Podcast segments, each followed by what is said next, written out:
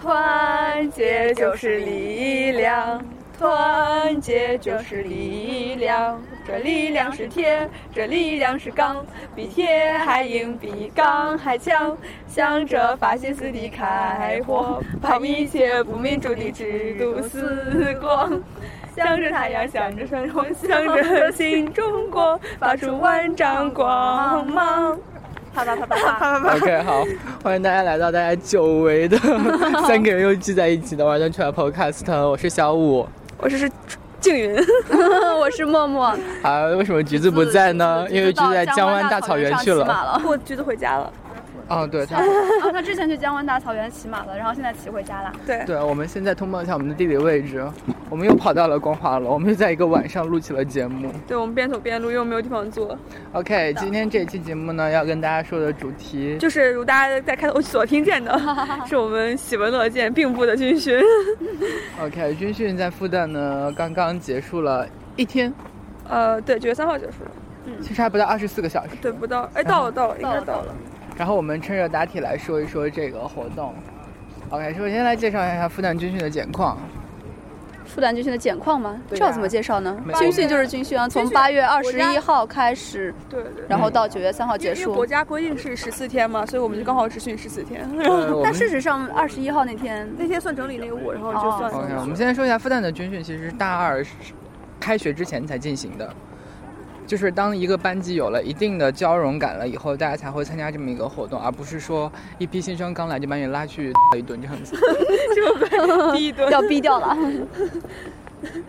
哎，但这样想想的话，其实我觉得，嗯，在大二开学前军训还是蛮好的，就最起码你有熟人啊对对，周边那些人还是有点。但其实我在军训营里面，很多人都不认识啊，我只我只。但是军训完之后你就认识他们了呀。对对对，嗯在军训中认识到很多新同学。就是每一每一次大学的团体活动，会让你觉得，哦，我好像又认识了班上的一些人了。对的，所以我觉得军训其中一个挺有意思的地方，就是在于是大家一块儿做一件事情。但是小五并没有参加这次的军训呢，介绍一下小五在干什么？小五呢，这次进了军训的简报组，一直在做简报，在编辑部各种采访啊、写作呀、写稿子，然后编排排版，然后最后印刷这套流程，所以基本上是没有参加训练的。啊，也不能说基本上没有参加，就 absolutely 没有参加就是了。小五，快来通报一下自己的动机。小五小五其实是是吧？其实是并不想军训吧？啊，我是一个不喜欢军训这种事情的人啊。对，因为小五其实本来在报大学的时候可以报国防生嘛，然后就没有去，好像就是因为不是特别喜欢部队那种特别严格的那种那种不管理。部队的管理的问题，部队的有一些价值观是完全不能认同的，所以我很好玩的是，我昨天的时候在朋友圈里面发了一个问题，叫做你喜欢军训吗？喜欢的人告诉我你为什么喜欢，不喜欢的人告诉我为什么你对他有抵触心理。然后看到的有两种回答，第一种回答是很逗乐式的，就是想要逗大家开心一下，然后他明明是不喜欢的，但是他却说我喜欢。还有第二种回答，就是很坦诚的说我不喜欢。他们最主要的理由是这样的陈述：他说，因为我在军训里面感觉不到我是一个个人而存在。OK，我们来看看其他两位主播对这个有什么看法。先给静云吧，我要酝酿一下情绪。对，就其实昨天我和小五在那个呃 QQ 空间里面也就讨论了一下这个问题。我觉得，因为我自己在军训前也很不乐意，我还在知乎上查了一下什么军训，然后很多其实答案也蛮有启发性的吧，就是说什么军训，因为现在的那个中国军训是属于队列训练式的，然后我们。呃，在队列训练中就没有那个，就是得不到实际意义的军事训练，然后只能是，呃，走一走方阵啊，走一走正步啊什么的，然后这样子就没有很就大家其实讨厌的就是这种内容了，然后呃，觉得这里面集体主义啊、口号啊什么的喊的就是特别，呃，喊的反正反正就是总总之是觉得这个东西特别一下就把就自己自我的个体感失去了，然后呢。但是，就是我觉得这个是就是军训的那个怎么说是军训的一种内容的问题，它并不能，就是并并并不能就是说明这军训这个本身这个制度有什么错，就是呃，我觉得就是从怎么从一个国家角度上来说吧，就是军训作为兵役制度的一部分是。公民应该履行的义务。就是所以你认为就是它的存在毋庸置疑，但是它存在的方式需要进行一定的变革。对对，就是这样，就是因为就是很多人在在提到军训小物嘴里来说，他觉得就是像，呃，这种兵役啊，这种制度用那种就是雇佣兵制比较好，然后就在我看来吧，我觉得就是像像兵役啊，还有很多就是一些。这样这样一些国民义务，就是是体现国民权利的，他们不能用金钱来交换和免除。好，我们来听听默默的意见。那其实我想就是就进行刚才讲那个问一个问题，就是，嗯，就是如果说是这种雇佣兵或者说是这种兵役制度的话，你们觉得哪一种的话就是对于作战是更有利的呢？雇佣兵是对作战应该不利吧？我觉得雇佣兵是有利的，因为他雇到的人是具有专业水准的人，而这种志愿军的话，参与进去、自愿服兵役的人参与进去的，实际上未必是具有高强度的作战能力，而是需要培养，培养之后又去遴选出来一个部队去专门作战，然后其他人就是你看到的民兵啊，就不一定。呃，他们的能力多么强，他们可能就会出现一些新闻当中报道的事情，比如说最近湖南的学校出现的这件事情，对吧？到现在真相到底是什么样子，还是两种说法，大家完全不清楚。事件结束了以后，第一天《新京报》就去采访报道出来的结果，还有《东方早报》他们采访出来的结果，统一都是这个教官喝了酒，然后教官也曾经对女学生做出一些比较有不雅的动作。然后结果导致了这么一场很大的乱乱的事情。但是后来第二天《人民日报》发微博的时候，详细阐述那个事件，就只是说学生和教官之间发生了一些口角这样子。所以呃，这个就大家在评论里面，大部分的人都是导向说军队的素质的问题，但是实际上又有人又要摆出理由说你在汶川地震的时候看到的军队的素质又是非常高的。所以这个事情实际上是两方面，就是民兵预备役和正在服役的具有高强度作战能力的部队。在解放军体系当中都是存在的，但是他们能力是完全不一样，他们素质也是不一样。可是我们国家都是雇佣兵制，我们国家是雇佣兵制啊，他们收钱的呀。就是就是就是我意思就不是每个人都那个，他们是通过就招募招募军人，而不是每个人强制服兵役。啊，是的，因为人口基数很大，你不可能说让每一个人都去服兵役，而且每个人的基本的体质也不一样。就但是就是我觉得就是兵役作为。就我刚刚已经说过了，我觉得他不应该用金钱去，就是去换，因为其实雇佣兵并不能表明他战斗力硬高，因为很多雇佣兵像，像他们就是雇佣雇佣过来的话，就是怎么说呢？他们不一定是因为想去当兵才去的，而是因为被生计所迫，他们必须要去。所以其实雇佣兵制的雇佣兵制招募下的那些军人的素质也是很堪忧的。我觉得静云想说的，静云的那个点应该是在就是他们去，就是如果是那个兵役的话，就是。他可能这种作战的这种精神会更那个一点吧。那小五的话，着重是他的能力。不是作战精神，是因为就是就是。他觉得是为生计所迫的那一帮人，他们实际上作战能力也是不强的，只是不得不去服兵役。我我重点在于就是就是兵役这种制度，就是他，呃，他怎么说呢？我昨天发的那个话是什么来着？叫我没带手机，很 难过。OK 啊，我先来问一个问题啊，就是你们对于。集体主义是怎么形成的？这点有什么样的看法？我觉得这个东西是很微妙的。你会觉得，就一个集体，在在你看来，集体是怎么形成的？集体怎么形成？你是指的是这种意识，还是只是这种形式？啊、呃，形式加意识。如果说这种形式的话，那我觉得，可是这要看你怎么定一个集体啊。集体就是三个人大于等于三的人聚在一起的小团体，他们具有极强的向心力，不管是在精神上具有相当的这个共性以外，那形式和意识没有办法脱开来讲啊。对，它是我觉得其实一群人然后一起做一件事情，他们怀着目的是一样，他们有公认的一个呃一个共享的一个信念。其实我觉得很多东西都是，就是他们会有一个共享的一个东西，不管他们共享的是一个地理空间，或者说是一个一种价值观念。OK，我觉得他们都会接受那你觉得？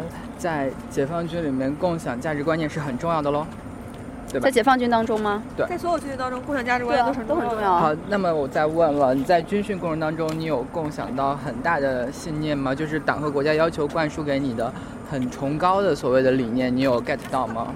就是完全被它吸引？不啊，我觉得。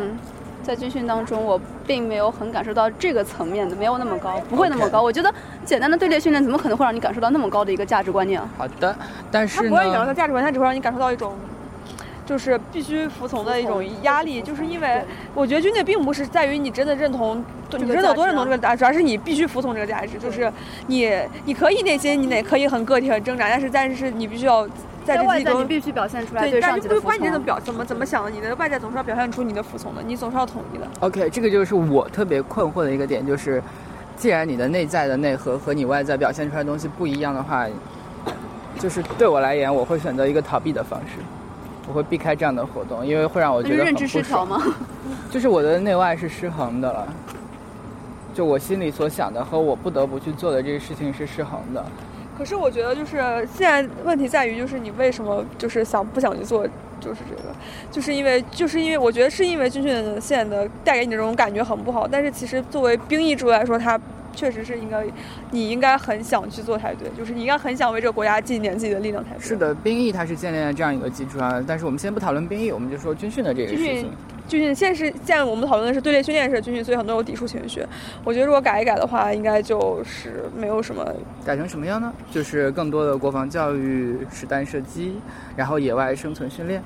对，我觉得应该是向这个方面发展的，就像童子军啊，或者像就是一些像比较偏向于正规的部队的一些就是。但是这样的难度会不会过大？在十四天当中，其实。嗯，如果一定要一个很比较用一个些比较完善的手段，然后去迫使你建立起这样一种价值或者说信念的话，其实是很难的，因为时间真的太短了。没有让你价值建立这样的价值信念，只是让你就是对，只是不只是给你提供一些更有意义、更有价值的一些就是生存技巧啊，或者是就是比如关于国防方面的一些知识啊什么的，我觉得这都比较比较实比较实用一些。好，那么我来透露一个资料，叫做军训这件事情，实际上是一九八五年开始。经过党中央的决定，然后在各个高校进行推广的，当时都是学期前进行军训。到了一九八九年呢，因为一些特殊的原因，这一届学生在两个学校，北大和复旦两个学校的学生，他们用大一完全一年的时间，到了，呃，复旦应该是到了大连路，呃，大连军官学院去专门做了一年的军事化训练，就是这一年算是他们的休学。他们大学四年里面一年的时间完全是进行军事训练的，就是很正规的军事操练，负重跑啊，然后包括你看什么在泥浆里面打滚这种这种这种训练项目都是存在的。然后事实上我们看到他们的回忆录的时候，是两极分化的，有一部分人因此完全变成了你所谓的爱党爱国的那一类人，然后另外一部分人呢就变成了非常抵触这样的人，甚至觉得。呃，有的人说到，就是后来国家对他们这一帮人的就业安排是有很大的政策倾斜和优惠的。他觉得这是国家对于他们这一代人因为某一些事情对做出来的应有的补偿。OK，所以军训在大家看来是一个非常复杂的事情，非常纠结的事情。其实我还想知道一点问题，就是说正规军队的一些训练，就比如包括说，我听说就是他们在下雨天的时候也必须坚持出来。那个接着训练，然后反正是怎么艰苦怎么来，然后怎么怎么反反那个就是人体承受能力怎么来，嗯，然后我想知道这些东西到底是有没有意义的呢？这个我觉得，就比如说教官在那个最后呃就是结束的时候表演那套情敌拳。啊，对他们有过肩摔就，然后一定是摔了以后要把敌人踩两脚这个，对，然后而且就是就是在训练的过程当中其实是有受伤，就比如说我们的那个。我们的副连长其实就是因为在这个训练当中受伤了，所以最后才不能参加表演。就这个，它都是有一定危险性的。而且在训练的过程当中，我记得我我们一个同学也有写嘛，就是他们的教官在训练的时候也不会说非常呃那个像他像他们训练我们一样，就是如果说累的话就会让我们休息，或者说磕到哪儿的话就会嗯在旁边就是静坐。对对对。就是基本上是没有必要求是非常严格，对，没有军队要求肯定是很严格的。他那个，因为我觉得这是军队的性质决定的呀。就是他要能打仗，能就你要能打仗、能作战、能吃苦才行。然后就是至于像过肩摔、擒敌拳这种，就是我在暑假去旅游的时候，那个跟我坐一辆火车的那个对面那个小哥，他是那个就是警校的毕业生，然后现在在那个市内是一个实习刑警。然后呢，我当时我们就跟他了解军训这个事情，他就他说他他说他们的训练比那个日常训练肯定嘛，就警校嘛，就算是就是也算是就是解放军了嘛。对，是是很严的，是比那个国防生还要比我们那个就是军训给严多了。然后他们，但我们就。给他说，我们每次要学打军体拳，感觉很没很没有用啊，就是学了那个东西，然后感觉就很无聊。然后他就很义正言辞告诉我说，说那个东西特别有用，就是你学过和没学过，就你真的学过，真的没学过，在你抓小偷或者是在你在你平常实习过程中，就是感觉出来是非常大。就是你那种，我觉得是因为我们没有这个时间比较短，没有学透。但是我们觉得不应该否认那些东西，就是怎么说呢？可能只要这个时间短吧，它实际还是有很大的作用的。OK，然后我们接下来再来说另外一个让我感到很费解的事情，就是我很不喜欢的一点，发生在军训当中有一项叫做内务检查。这个确实是。好，我先来说，我来说两个例子。第一个例子是我高一的时候去参加军训，当时我们是被学校拉出去，拉到军训基地去专门训练的。然后我我们的连长是所有的连长们最严格的一个。呃，我记得当时整理内务的时候，有整的不好的同学的被子是直接被他从床上拉下来丢到地上去的。然后大家的牙刷、牙杯摆的不整齐的话，会直接被他把那个眼架子整个就摔倒。这是留下特别深的印象。然后我们，呃，晚上十二点以后，如果还没有熄灯，还在说话的话，我们寝室有一次就犯了这机会，被教官拉出来在操场上站了很久，就晚上，大家穿的很单薄。然后这是我高中时候的记忆。然后到大学呢，军训之前我就看到有相关的人就说了，军训中间会有内务检查，要求是。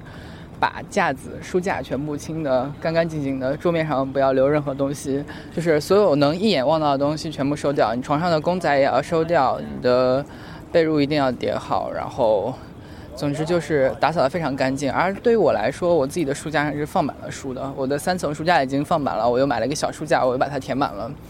然后这个我得知这个消息后，我觉得非常的。不爽，因为我不知道那些书我要怎么去处理，因为我的柜子里面放衣服、放其他东西也是放满了的，这个让我当时纠结了好一阵子。然后到了检查那天呢，我就将就的把它收了收，我的书还是没有办法弄，因为我实在不知道把它们放到哪里去。然后最后没有检查到我的寝室，所以我觉得，anyway 就还好，不知道你们怎么看？就对于你初中的那个事情，因为我们初中在一起嘛，我觉得那个。我觉得那个是因为教官素质太差了，然后就是我觉得像比如像我们，我觉得就是管理严格、要求严格是是确实是军队里面要求的，就是必要的。但是你采取的手段，对你打人、你摔东西，这就并不这并不是军人的。没有打人，没有打人。就是有时候会真的军队会采取的过激的手段去达到他要求严格的目的，我觉得这个是不对的。对对对。然后那个至于就是整理内务这个，我觉得。怎么说呢？就是因为整理肯定在军训里面是必要手段嘛，就是你肯定要整理的。然后那个，呃，就是但是他要求的那个整洁程度是，对，其实但其实那个整洁程度不是他要求的，而是我们自己理解的。也不也并不是，我觉得是因为怎么说，他他是用他们在在在军队的要求来要求我们在住校生嘛。那这个就要求肯定是有变化。像我就就我我的书我也没有收，我就走收我也没有收。我觉得这样可以了。对，我也觉得可以。就是怎么说呢？就是我们也许是我们太我们自己又太严格了吧？我觉得其实，但我觉得其实他可能就是只说内部检查，他其实并没有。呃，就是给出明细的规定，啊、但是实际上就是因为某些连连队太要了，所以就会变成这个样子。对啊，所以说这个都是都是理解的问题，可能是我们解读过分理解。OK，这个这个存在语言但是我想就是刚才那个问题接着讲下去，就是还是在就是他们打心理卷的时候嘛，在训练的时候嘛，嗯，就是他们如果动作做的不到位的话，他们的教官就会直接踢上去，然后骂脏话，然后说他妈的你又没有做好。哪个连？啊就是教官啊，咱们吗？就是教官的教官。啊，哦就是教官他们也对，但是而且而且联系一下我们在军训当中看到那些事情，就比如说不要说出来。呃，就是出出现了教官扇教官耳光这样的事情。对对，而且就比如说那个被罚站到天明啊怎样的，我啊这个是有的。对，有吗？反正我当时有啊有啊，插连插连的教官，因为他们的同学顶撞了团长。哦，这样。对。因为我是做这个军训简报的，我有有外拍的任务，其中一个是去拍教官的宿舍。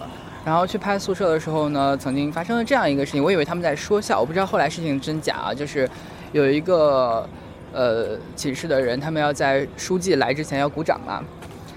他们当时排练的时候鼓掌鼓的不是特别认真，或者说鼓掌鼓的不是特别整齐，然后他们的上一级的长官就给他们说了这样一句狠话，说如果你们再鼓不好，或者说如果你们待会儿来说表现的不好的话，你们今天晚上就给我坐楼梯上坐一晚上。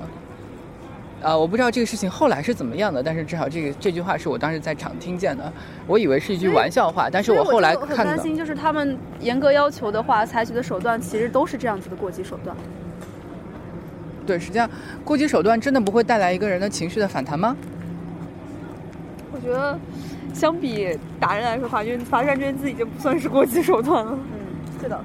但是打人是一个很一直罚站，最终一直罚站到早训。对，打人是一个很短暂的过程，不可能打你一个小时。可是那那在军队中你怎么样严肃纪律呢？我觉得，就是你如果严肃纪律应该是有处罚，但是我觉得肢体接触这个。OK，好了，纪律我觉得它是一个公约，是一个契约，对吧？我这个人呢，我一向认为契约是一群人制定的规则，就是大家都 agree 以后才确定了这么一个东西。但是肯定是 agree 了，你加入军队就 agree 这个规则了。对，加入军队就是 agree，但是军训之前咱们是其实不一定是 agree 的，只是我们是在法律上，我们在法律上 agree 了，就是然后你被 force 去参加这个东西了。没有，我们理论上没有被 force 去，因为因为人民代人民代表大会是代表人民制定的这些东西。对，但实际上在我们的自己内心来讲，对对是我们被 forced 的。对，是是是，我觉得是这样的，就是因为我们这个这长大了，就是这种立法还有可能有点脱节吧，就是我觉得并没有怎么说呢。但是我觉得不一定，如果你搞个全民公投，要不要要不要要不要军训的话，我觉得不一定大家会觉得真的需要军训。嗯，这只是一部分学生的情绪而已。是的，包括你看微博上有各种呃老一辈人的反应，他们的看法跟现在大家的看法完全不同。有人做过比例的调查图，就两边人的支持的程度完全是不一样的。其实我作为我个人来说，我觉得我军训之后，我我并没有很反感军训，就是我在军训完之后，我我也没有很强烈的想去要军训的愿望。OK，好，这个存在着两种呃高低不同的啊。如果按照 党和国家的规定的话，你可以感到感受到两种高低层次不同的价值。其一价值叫做他要教给你的爱国爱党、敬业乐群，然后要知道集体主义的好处，知道集体能出大呃能办出大事这样子的一个。呃，价值观，然后另外一个价值，另外一个价值是你在军训过程中真正感受到的同学之间的互帮互助。比如说，今天我实在是太难受了，我可以托我的同学去打一个报告。比如说，呃，这个，呃，我还有两根冰糕，我可以分给另外一个人一根。比如说，我的教官因为他的上级对他很压榨，所以我们感觉到很心疼。这是你在军训当中你会切实的感受到一种感情。这样一种感情非常的好玩，就是第一种是很教条、很刻板的，但是第二种是你完全在整个过程当中体会到的很富有人情味的一些东西。所以我觉得这个事情，这两种东西是脱节的，所以很难由下一层，就是大家在训练过程中体会到这种东西，传导到上一层去。所以实际上，我觉得军训所谓的那种精神方面的意义是达不到的。嗯，爱国主义这种东西，确实，如果你本来本来没有的话，你很难是在十四天之内培养出来什么的。越二越反抗，越强制越反抗。但我觉得怎么说呢，就是，嗯，我之前两次军训，就是因为是在初高中嘛，然后是拉到那个军营里面军训的。我觉得可能跟教官本身的素质有关系，就是就跟可能跟军人本身的那种气质素养都有关系。就是当时那样军训给我留下的印象，就是我觉得就怎么怎么军队素质这么差，然后就。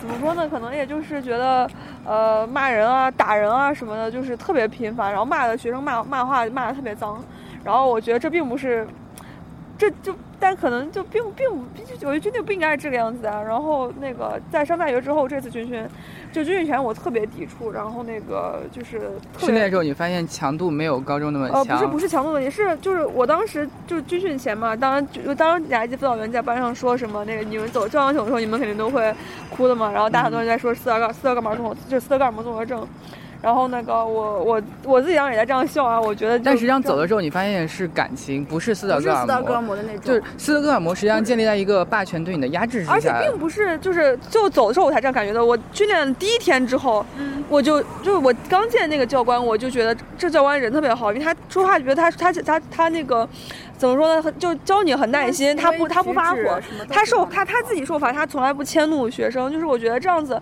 就是这样子，真的是就是很有人格，我觉得这是一种人格魅力吧。就他如果能把这种。就是一种就就军队这种承担责任的这种意识能教给你的话，就是还有就是真的是每时每刻看我们教官，觉得他站的他真的站的特别直，就是他这种这种这种精神气质就很影响很影响我。我觉得我觉得就是看他每天看他站那么直，我觉得就是一个人的气质就可能就从这种姿态中就可以体现出来。然后我觉得就是。这种也算教给我一种，就是比如说关于责任感啊，关于你自己，就是你受罚不要迁怒别人，然后你自己要有，就是比如你的一种精神面貌上，我觉得这都是很有帮助。然后，所以觉得之后觉得军训其实这次军训本身其实倒无所谓，主要是它就是外在赋予它的东西太多了，然后会让人觉得很厌烦。对我来说是这样子的。就他刚开始赋予了可能太多的那种头头衔啊什么意义啊什么的，就是但是你军训训完之后，发现感动你的其实是有一些很小的方面，就是可能是从真的是从，当当时带给你感动的，并不是集体的一种狂热，而是一种个人带给你的感动，就是是发自内心的，不是不是一个就是裹挟式的东西。对对对，真的是发自内心这样感这样觉得的，所以觉得很神奇，就是这次军训完之后，居然居然就是在我人生中最后一次军训之后，居然带给我一种对军训全新的一种印象。但是所有你产生感情的部分，就是我刚才说那个层次，呃，就是。那个价值的二分里面靠下面的那一部分，而不是说上面要灌输给你的那一部分。对对对，是这样的。对，就是说，还是证明了一个观点，就是上面那部分东西是在这十四天之内是灌输不了的。但是我觉得其实上面也并不一定就是有一些渗透，但是绝对并不一定他们就呃，这就是他们所有的目的啊。他们只是为了，我觉得他们他们自其实自己心里也非常清楚啊，十四天根本不可能做到什么的。对，但是这只不过是一个。你看，我们整整体的那个画风就是这样子的嘛，他们也只能这么写了。他不可能说实践军训让人同学体会到什么爱的温暖，对啊，友谊，这怎么可能呢？对，就不可能这样子。我只是觉得就是，嗯，而且我觉得就现在有一种，其实我觉得未必不能这样。我觉得现在是另外一种有点极端吧，就是一说到爱国主义，说到什么民族主义，我觉得就大家很多人很很反感。反感。OK，我我来表明一下我的立场。啊，我的话语话语体系里面，我比较。呃，反感不是反感，就是我是消解这三个概念的。第一个概念是国家，第二个概念是民族，第三个概念是政府。我是比较消解这三个概念的。其实我觉得这个东西都是人为建立的。我觉得，嗯，我我个人里面是没有太大感觉的。就是因为这三者之间冲突很多，但是我我是一个偏向于消解，但是不知道怎么去处理它的一个人。就是你会经受这个过程，但是这个过程带给你的很多东西是你很不乐意接受的，嗯，比如说民族很典型的一个，就是最近 ISIS 把这个两个记者的头直接砍砍下来，把视频抛在 YouTube 上这个事情，这是最新的一个民族的冲突的案例，对吧？然后比如说国家冲突的案例，那有很多，比如说，呃，乌克兰最近的这个事情，就是很明显的国家冲突的案例，就是很多事情让你觉得很，嗯，他们。存在的时候带来的，对我来说啊，我看到的他们存在带来的不足的部分要比足的部分要多的，所以会让你觉得特别的不爽。相反的是，当你在看先秦诸子的文章的时候，你会发现他们当时的生活状态不是那么好，但是他们理想当中构筑来构筑起来的社会是很令人向往的。他们构筑起来的是一个华夏文化体系啊，他们还是觉得四夷啊？嗯，不是，不是说四夷的问题，我不单指。呃，儒家、法家他们会提到的东西，而是更多的倾向于小国寡民的那样一种状态。我其实蛮喜欢那样。小国寡民吗？儒家不是小国寡民吧？道道家。呃，道家是。道家是愚民政策。可怕。愚民政策就是后来给他贴上去一个标签，就是实际上如果你真的去看他们的东西的话，你会觉得实际上是一种精神上的自大。反而我觉得这种状态是好。OK，说的有点远了，扯回来。好，就是。啊，刚刚静云提到，就是军训的过程当中，你会受到一些感召，就是有一些这个价值方面的体会。但是我后来想了一下，其实这种感召并不一定是军训会带给你的，你很有可能在做其他事情的时候，对，只要是一个团体性的活动，你都有可能会受到这些的影响。然后我刚才在想一个问题，叫做这些受到的感召，一定要通过军训这个方式来实现吗？就是比如说你说的这个，我觉得这种感召就是你只要出了国，你就有这种感召了。就这种，因为他我者他有相对存在的嘛，就是他这种怎么说呢？就是我觉得你不能因因为这个因导出这个果，然后你就开始怀疑说这个果就不要由这个因来。来导向，就是这个果，我认为有很很多的因可以导向。对，我现在就这一条路一定是必须的。因并不一定导出这一个果，这一个不是你别说，我我觉得我觉得就是现在问题不是很多，就是刚才说话就很多人不是不很讨厌现在很讨厌爱国主义这些词吗？我觉得这词。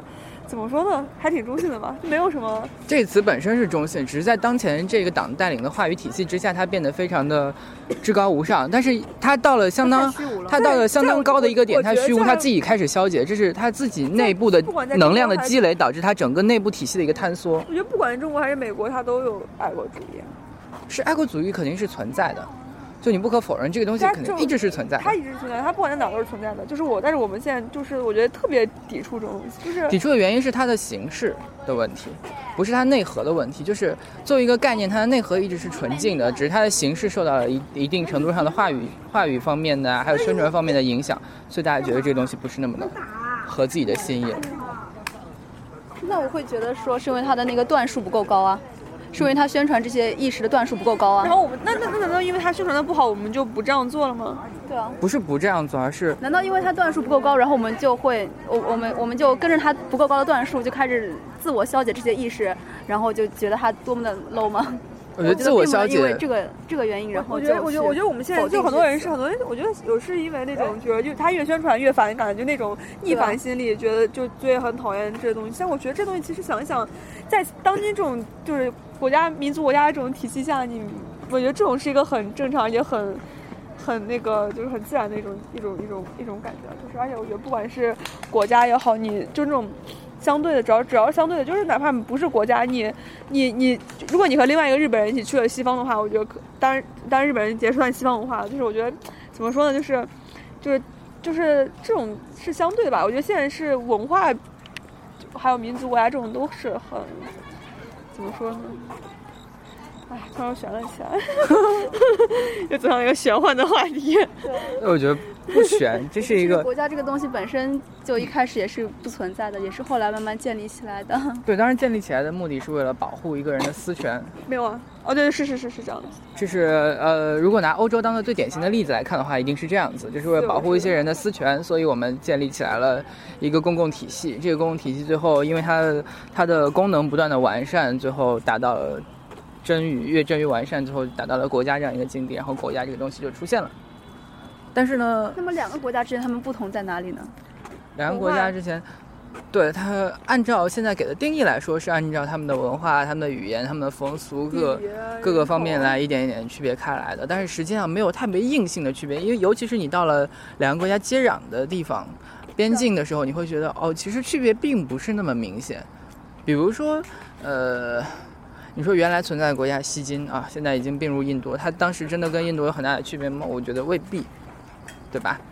那这样说来的话，爱国主义难道是因为，呃，你的国家就是强大，然后你就会跟着互利互融，所以你才要选择去爱它的吗？我觉得有这个因素，因为当时人口是可以流动的。你之所以选择留在这个国家，然后不到其他地方去，是因为它能够给你更多的好处。你可以为它付出一些东西，但是你也可以得到它的庇护。我觉得这个是很关键的，就是一个国家带给你的权利上的庇护。这的东西难道不是应该是就是非常自然的吗？我觉得这个是人趋利的本能。对，我觉得这个东西是自然形成的，但是现在之所以不自然，就是因为它不是一个。我觉得爱国是跟爱家乡连在一起，连在一起。对，就是一个提升上去的一个部分。爱国跟爱家乡，还有就是，尤其是当爱国在有另外一个国家来侵略你，或者是对你对立的时候，你就会更加爱国。就是这样子，呃，就外部的冲突会加紧内部的团聚。对，但是但是那个，我觉得它本来是起源于，就是就是这是一个起源于一种文化认同，我觉得是一种，对，就我觉得就是一种文化认同。所以我们可以把当今的这种现象的衰落，说解释成为文化认同上面的趋于解散。并没有，我觉得很很没有没有文化没有文化认同没有解散啊。然后不是解散，而是它的它的向心力力量减弱了。对，我是想这样表述。我觉得变，我觉得没有啊。我觉得就是怎么说呢？我想想想。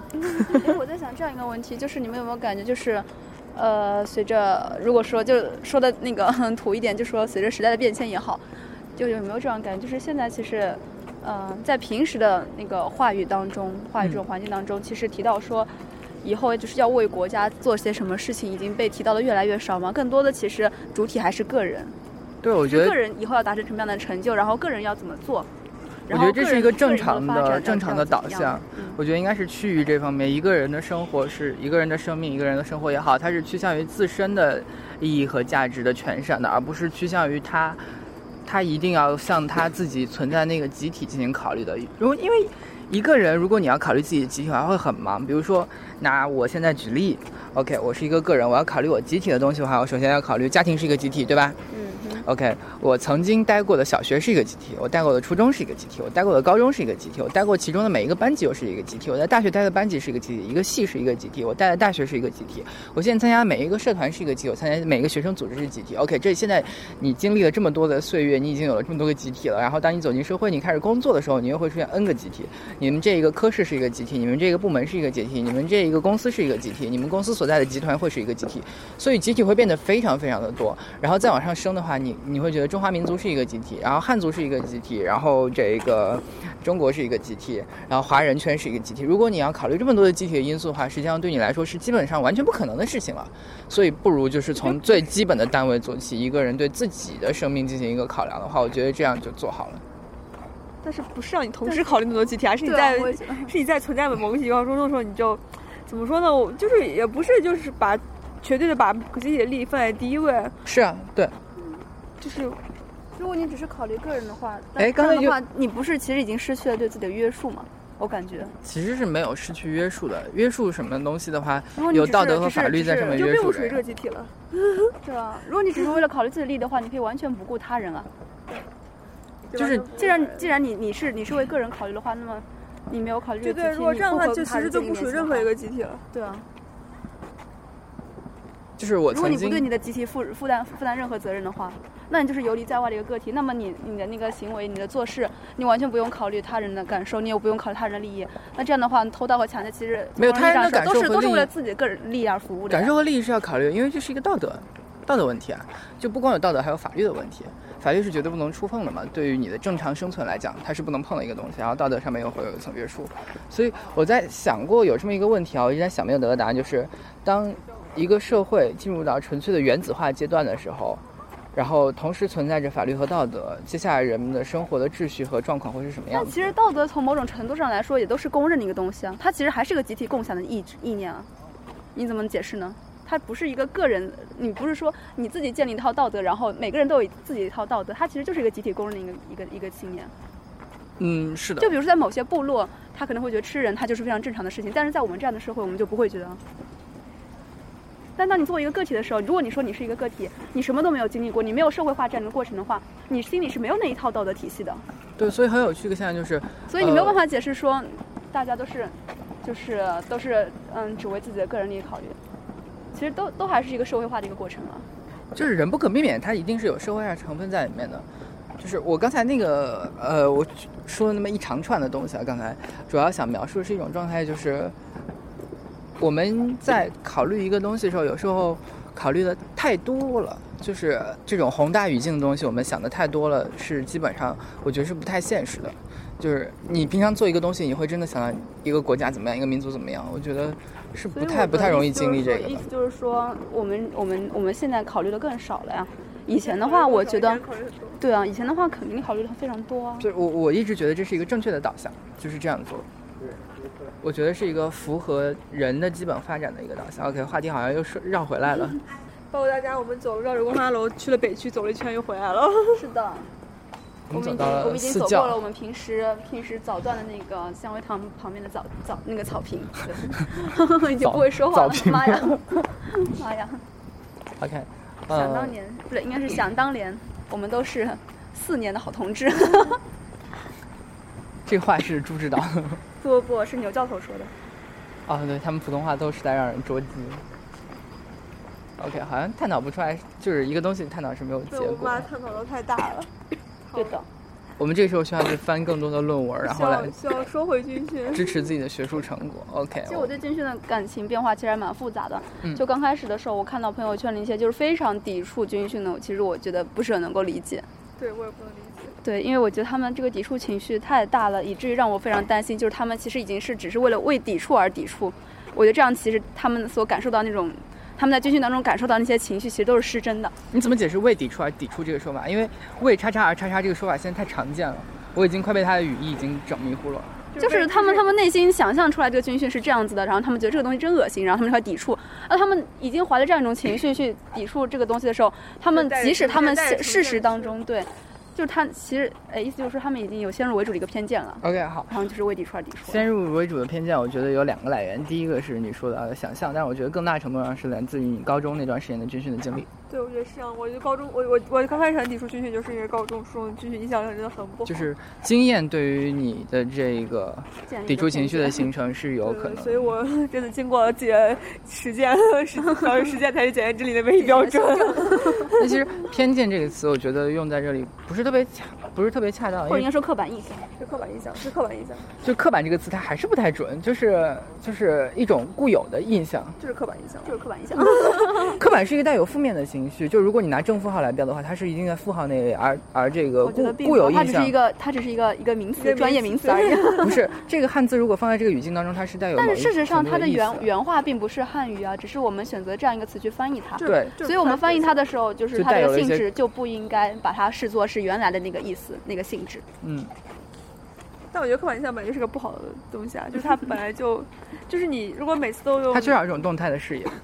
对，虽然虽然说我觉得成见这个东西是很有帮助，帮助你认识事物的，就是你根据经验判断，大部分军训可能都是很那个什么，但是就比如说这次吧，这次军训确实是让我觉得就是，不太像之前的那样子军训，然后觉得这次军训是对对，而且我体会到了一些。因为我本身也没有特别抵触，如果因为如果我特别抵触的话，我肯定会 强烈要求加入解放组的。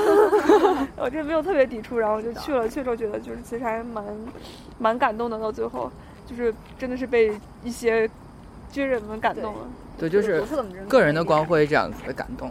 嗯，OK，那这期然后我感觉就是，反正到了军训中期的时候，我感觉大家一起做这样一件事情，其实蛮好玩的。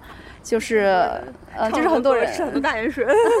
然后然后其实，在当中会莫名其妙的，就是大家都会觉得说，哎，其实我们是可以努努力，就是大家一起把这件事情做好的。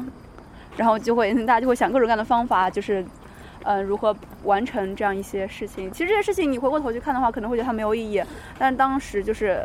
可能集体一起做这样一件事情，这种莫名其妙的这样一种感染力其实当时还是蛮强的。哎，当时这种莫名其妙感染力怎么解释当时？是其实是我和舒婷不是还讨论过优秀连队这个问题嘛。其实嗯确实是这种东西很要啊，就是是因为就是院里面嗯或者学校什么的，他们这校方想要这种东西，我们觉得这东西其实没有意义。其实，但是到我到最后的时候，我就会想，我要满足教官，教官想要的话，我们就拿优秀连队 给你，送给你，摘下月亮送给你，然后，然后就就就其实就是因为真的是因为很感动，然后很想、嗯就是觉得教官这么蛮辛苦的，然后我就想回报他点什么。我可以这样推导吗？就是你们感受到了个人光辉，然后个人光辉让你们觉得你也们不一定是，我觉得不纯是个人光辉，这不是属于个人崇拜式的东西。也不是嗯哦不是个人崇拜，就是一个人的个人魅力。也不是个人，就是我觉得这就是其实教官们都挺，就是觉得对，我觉得这因为就因为一个人而对整个军队的印象都都改变了那种的。然后确实，而且觉得大家在一起团结起来做一件事情也很很赞，就是大家一起努力，就是而且就像就是像像军队里面强调的那种，就像走队列的话要走到什么排面啊，就是那种摆臂啊什么的，其实真的很。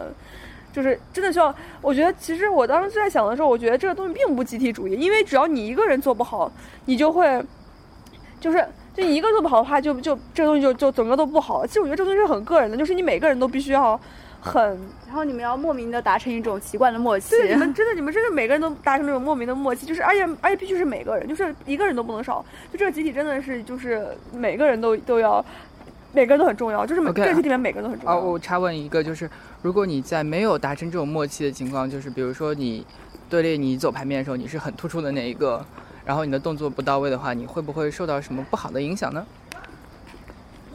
没有吧？我就刚开始走前就就前三四天我走路都特别的懒，就是我我也不喊，我从来我刚开始前三前三天前四天我都不喊口号的，然后我我也不好好摆臂，我也不好好踏步，就是我觉得我，但其实这种东西教官不会说，我觉得教官不会说你啊，他就是就只看个就整体这样子，但是其实如果真的是。要你自己内心里面去觉得你是很想把这个东西做好，其实你不想做好的话，也拿你没办法。我们看到很多连队，他们都还是就是老样子，没有就老样子，就真的你做好来，也没办法，直到最后的时候，就是对啊。你真心想想去做好才能做好。嗯其实，其实仅仅是两个教官，他并不能给你带来什么裹挟式的一些，或者说威权式一些压力。他们其实也是没有办法的。如果你个人不愿意的话，到后来口号，最后最后两天，我觉得喊口号喊得很拼啊。其实大家都是自愿的，我感觉。对，我觉得到都都都都都变成自愿的了，就是觉得想觉得这就就想，就是其实也是吧，我觉得个体真的是蛮重要的，你必须得你在这地中你必须得做到，就是你把自己做好才行，这样才才能那个什么。嗯，不过说实话，我到了后期，因为不是后来我生病了嘛，然后那段时间的话，感受到了一点点，就是一点点就是裹挟的东西。嗯哼，For example。For example 的话，就是说，当你生病的时候，你可能因为就是旁观者了。对，当你怎么说呢？哎，嗯，就是是这样子的。比如说，有 A 和 B 两个人，他们都有这样子一些病况，然后可能就是，但是两个是不同层面的吧，可以说，也不是说哪个病得更严重一点，只是他们病的那个方向不同而已。那么，如果 A 坚持了，而 B 没有坚持的话，我觉得集体就非常容易把这两个拿在一起做比较，这个时候就会给 B 一个裹挟的压力。我觉得就是这样子的。OK，所以我从头到尾在简报里面待着，我有一种担心，就是我有一种，呃，其实我这种担心不明显。相比下，这个跟我一起做简报另外一个女同学很有这种担心，就是，呃，她不在这个集体，跟最多数的人在做一件事情，而是她被抽调出来去做另外一件事情，她担心。他们的聊天的话语没有办法统统一到一个话题上，他担心这是一块共同经历的缺失，导致了以后他们在进行共同的事务活动的时候，语言的缺失，这是一个他比较担心的事情。所以他一直在做简报的时候反复强调说：“哎，比较比较想回去重新训练啊，或者是怎么样这样子的一种情绪。”相比之下，但是到最后呢，因为我们做简报每天坐在空调旁边可以吹着不用晒太阳，大家就慢慢的变懒了，因为早上也不用起那么早。我觉得其实你刚刚说的不一定是这种集体的裹挟吧，就是我觉得就是就是会有一种压力在的。我自己我觉得这种压力可能也不完全是来自于集体的，就是一种比如说一个人克服困难或者什么的这种，可以这样理解。就是我觉得，比如那个人就比较能吃苦啊，我以为就是可能是这样子，会不会？就是因为比如有的人一一生一点小病就去看医生了，和一个人生了病他没有去，我觉得这是刚才说就是如果不比较病情的严重程度，只是不同层面的话。嗯，就是就是说，不讨论不讨论个人品质的问题，就是只是集体对他们的一个评价，就会有那个。对啊，对，我就是集体评价的依据。但是这种集体评价是不是集体？不是因为他不是因为他不参与，而是因为可能是别的原因，就是不是因为他没有参与，比如你集体少了你这一个人，所以大家觉得哎你怎么少了？而是因为觉得，比如说这个人都能克服困难的，你为什么？我的理解是，反而是是这样，就是在一个就是这个集体认定了一个目标之后，如果你就是。呃，你对这个目标就是怎么说呢？不是说你不认同这个目标，而是说你可能在达成这个目标上面，就是和集体的步骤不是那么一致的话，他很有可能就会因为这个然后去裹挟你。哦，我倒没有这种感觉，会带来一种压力。比如说，对，呃，我回寝室的时候，我明显可以感觉到，我们男生一共有三个寝室啊，两个寝室的同学是全员训练，然后我们寝室四个人里面三个人是不训练的。然后呢，所以我回去的时候能明显感觉到，我们寝室跟另外两个寝室的风格是不太一样的。另外两个寝室会特别积极的去准备内务检查，会特别积极的去挑口号，去在想明天要走队列要怎么去走。他们回来还会去继续想这种事情。但是我们寝室完全是没有这种风格。那你们没有参加集训，为什么会有这种感觉？我没有，就是因为没有参加，所以才觉得，没有参加，这是集体才会给你这样的一个压力啊。对啊，就是你有这样一种。嗯，疏离感，有一种疏离感，因为大部分人在做同一件事情。就譬如说，我们举一个极端的例子来讲，文化大革命的时候，大多数人都在干着同样一件事情，但是少部分的所现在应该是打上有良知的标签吧，应该这样子啊。我不知道怎么去定性他们啊。这么一批文化人，他们做出来的事情就是相对来说让他们疏离的，就是这种这种疏离感是存在的，你不太能够。理解正在做另外一件事情的和宏伟的人群，他们俩在干什么？就是我出现了一个间隔，哎，我不太懂你们到底在做什么这样一种情况。因为没有参与，没有参与，因为参与就不会懂了。只不过我觉得一个褒一个贬，就也不是仅仅，也不一定是一个褒一个贬吧。就是我觉得就是性质不太一样。就是军训这个东西，就是嗯，没有什么，我觉得就是就是大家一起来做一件事，就跟就跟这种感觉，这种感觉过去之后真的就没有什么。就这种感觉就跟当时全班都去参加那种破冰。对，完之后我没去一样，我的感觉就是这样子，我感觉我少点什么，就这样。然后后来没有什么，就是就觉得，但就觉得跟大家在一起少了一点共同的记忆，我觉得就是这样子的感觉，也并不是军训的错。我觉得任何，我觉得难道破冰活动办这种集体聚会没有这样子的作用吗？对，就是所有的集体活动都会有这样的情况，就如果你不去的话，就会有疏离感。对啊，对，我觉得这很正常，我觉得这这这就很就非常正常。嗯，然后就没什么，我觉得就是。嗯，可能很多现在还准备上大学或者还没有军训的同学，对于军训很紧张。其实，我觉得还没有，就是正常的十四天的生活。对，不一定要看你什么学校哦。你要真的想有一些很严格的学校，就是说我觉得那是中学才会发生吧，大学可能会没有。我今天在朋友圈里面看到人大的一个同学发的，就是他们教官很让对他们很惨的，真的是让他们那我觉得复旦的教官集体的素质都特别，都还挺是高的。很高的。你知道，就是那个，就是咱们那个，咱们铁中那个，就是上零五的那个同学，你不要说他名字，就是那个啊同学，他差点就不就就就跟教官走了吗？就觉得特别感动。男生吗？当然，男生啊，就他当时他觉得很感动，特别想参加，特别想就是从军嘛。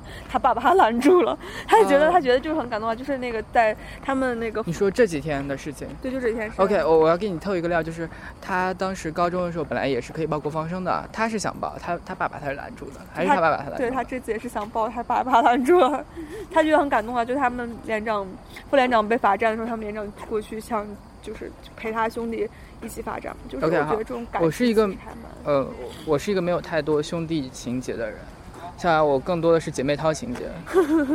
可怕。可怕姐妹淘情节难道就不能一起罚站吗？姐妹淘情节不是一起罚站，姐妹淘情节更相相对来说，军信息的分享。兄弟情节一般被大家理解的是有福同享、有难同当，尤其有难同当部分是很大的，因为大家看到影视作品当中体现出来的，大家理解到兄弟情节一般都是啊、一起被罚，比如说柯震东他们在在那个那些年里面一起顶着桌子在外面站着啊之类的这样的情形。OK，这是所谓的兄弟情节是这样子，然后大家会一起大块喝酒啊、大块吃肉，大块大口喝酒这样子，然后变成姐妹淘情节会变成大家一起去 go shopping，大家一起去做很 做很有趣的手工，大家会说哦有一家梦龙开了，我难道大们可以一起去难道吃东西。姐妹淘就是有福同享，男兄兄弟没有有兄弟？难同当吗？对，我觉得是有有难同当的呀我觉得不不会啊，我觉得难道女兵是没有这种事情吗？有有难同当啊！你去看 Tiny Time《小时代》里面写的，撕逼撕到最后总是要和好的。可怕。所以我觉得其实这个很蛮，哎，怎么说呢？情感很复杂。我觉得就是，其实真的想起来挺感动，而且很多教官都这种承担责任承担的很。很那种，就是自己受罚罚到凌晨也，或者罚站一一中午什么，也不会跟学生，对，不会跟学生发火。但事实上还是，呃，我听到的消息啊，有的连的教官最后是，就是脸色不太好，就是被罚了以后，你好歹作为一个个人，你是有内心的情感上的，你会有情绪的。对，你会有情绪，所以会不自觉的有一点，有有有一种传导给学生，就好比是一个老师他被领导骂了，但是他第二天还要上课，对，我觉得这是人，但是如果你能这是人之常，情这是啊人之常情。但如果你能忍住的话，就是算比较圣人了吧？可能就是我觉得就是，嗯，但我觉得这次给我整体感受还是，我觉得在复旦来的这些教官们都很素质高。对，素质都很高，就是都很好，所以最后大家才会舍不得，就是真的真的，我真心发自真的舍不得。对，所以相对来说，产生军训后的强烈反弹情绪的地方，一方面的一个重要原因就是训练他们的人员对对，这个真的真的很重要，我觉得就是这个，因为军训嘛，军训难道不就是让解放军给学生一些就是一些军队上的一些影响？对，就是军人的面貌啊，军人就是军人的气质，我觉得就是这东西就是你，就是当然你派一批群很好的军人来，才会给你一些好的影响，嗯肯定是这样子。，OK，好，最后的时间呢，呃，你们两个人每人来说一句自己觉得军训之后最想说的话吧。觉得挺好的，纠正了我的作息，Again，Again，OK，、啊，挺好的，纠正了我的作息。OK，静云呢？嗯，改变了我对军训的看法吧。OK，我要说的是，这些东西让我觉得越发的复杂，我越想去用理论去研究它，找一些论文来看看。可是已经没有实践的机会了呢。不一定有实践的机会。我作为一个第三方去观察，我我就觉得这次军训给我一个很珍贵的机会，就是我没有参加其中，我是一个第三方的身份，我一直在看这个东西。你们每次大型活动我是没有缺席的，我一直在看大家，比如说呃鼓掌的频率能够，理解我们这样的感情吗？对，你能理解我，你能感觉到我们这我个我做田野调查，你能够理解我们的感情吗？我是可以呃我是可以从你们语言表述里面感觉到的，因为我看朋友圈呀、看大家在人人上各种吐槽、树洞里面说的话，我都可以感觉到，而且教官的素质什么的，我也是但是你刚刚也说了，其实你对其他两个男生请做的事情，你其实并不能那么感同身受。对，因为是那你肯定找不到他们的感情的出发点啊。感情出发点，我在我现在看来啊，我只能简单的归因于，就是你在这个训练过程当中感受到一些人文，呃，就具有人的情感的关怀。这是我我现在只能简单归因在这一点上，我我没有办法很详细的做出来，因为毕竟是没有经历这个其中的。作为第三者来说，我觉得我只能看到这方面。其实我觉得最神奇的就是，到底为什么大家会达成这样一种共识，说我们要把这样一件事情去做好呢？对，这个我也很好奇。为什么？而且出发点而且并不是出发点什么？我的出发点就是我觉得我要摘下月亮送给教官。这样子吗？我其实我的出发点，哎，我觉得这个如果 反观自身的话，这个其实还蛮微妙的吧。就是，其实刚开始的时候，我的想法就是，嗯，我还是就不要拖大家后腿吧。就怎么说呢？虽然不能做到最好，然后那那你还反正尽力吧，因为它毕竟就是一件最终都要完成的事情嘛。反正都要在呃完成的话，那不如就是完成的漂亮一点。对对对，OK，就非常简单的想法。呃，我参加了第一，我在不知道我要去编辑部的时候，我第一天早上参加了这个开营仪式，然后我当时被我旁边的同学说：“你做的好正哦，就没有任何要求情况下你做的好正。”因为我还深刻的记着我高中军训的时候应该是怎么做的，怎么走的，所以我印象很深刻。所以我当时表现出来跟其他人可能不太一样，自己就比较比较硬、比较板那样子的状态。我当时之所以会那么做，是因为我怕惩罚。我高中的时候是被惩罚过的，所以我这个印象比较深刻。所以我会虽然内心不服从，但是我表现出来的东西一定是处处服从的，就是一种很很纠结的内外不一的一种表现。我可能如果我要完整的参加完十四天的训练的话，我觉得我十四天的过程当中，可能都是这个状态。或者你可能会被教官感动了呢。呃，教官教官对你来说有关怀，我觉得我肯定会动容吧。但是我觉得我的动容程度可能没有其他人那么高，我的动容程度可能就是一瞬间我会体会到啊，他是有好意的，好意我我心知道，但是我依然对一些要求不太那个什么怎么。说？就是教官并没有，就是并不是他关心你或者怎么样，而他那种就是，嗯，我觉得就是军人的那种那种，我也说不出来那种感觉，就是那种就是他服从很服从命令，但他就我觉得服从命令其实并不能算是一个作为人来说不能算是个优点嘛，就是你就是、嗯，看你怎么看他啊。对对对，我就是就是，比如说他在军队里面可能是优点，他在整个人人怎么一个人格发展过程中，可能服从命令并不是个优点。但是就他这种就是真的很严格的服从命令，然后很遵守纪律，很很就是就是很自觉、很自律，就处处都是这样严格要求自己。就是我觉得这种很奇怪的一种一种一种一种一种性格或一种一种一种那种感觉，就是让让人觉得就是蛮震撼、蛮感动的，就是就是两种感觉都有吧，挺复杂的。我觉得并不是因为他，而且他其实真的也没有让咱们休息很长时间。我觉得就是 其实其实他很严，他只是过一段他只让你活稍微活动一下，其实还是很累啊。然后就是他也没有表现出就是觉得很很不知道很照顾你然后怎么样，只是一种他就是忠于职守嘛，然后对，就是对，就是这种，就就够了。对，就是忠于职守，就真的是忠于职守。我觉得就是就是严守本分，忠于职守，就承担责任。我觉得就这就是这种感觉，就是他没有多做一分，也没有少做一分的这种感觉，就是让人觉得很很好。其实就是，就我觉得军队里面就是这点，这种这种忠于职守、严守本分这种感觉，让人觉得真的真的很很很好，而且觉得。这下自从当了文科生之后，再也没有见过这么多纯爷们儿了。OK，好，这期的讨论我觉得差不多到这里可以点到为止了，因为很多问题再往深去讨论。好，我们缺少一些理论上的依据，所以我们可以而且在我口水也用完了。